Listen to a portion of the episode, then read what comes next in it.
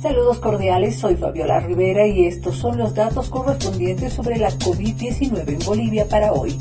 Los datos para hoy, sábado 28 de agosto.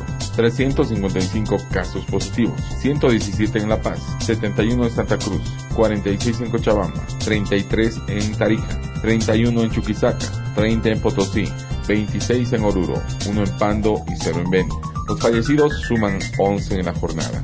El secretario de la Federación Panameña de Fútbol explicó que con la decisión de que solo ingresen personas inmunizadas contra el coronavirus, se pretende que entren más personas al estadio, aprovechando el aforo del 80%.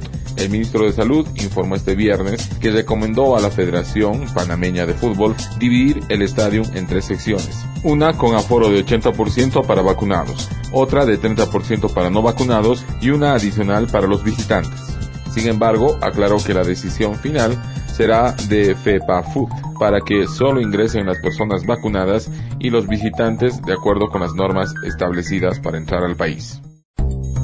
Eso es todo en esta edición de datos aquí en Three Points Working Group. Visítanos también en Facebook a través de www.facebook.com barra Three Points Working Group para ver las gráficas aquí mencionadas. Déjanos tus comentarios y síguenos diariamente a través de esta cuenta. Si te interesa saber cómo obtener los datos y la información que generamos, contáctate con nosotros a través del WhatsApp 591 78 73 85 95 o 591 7712 9989.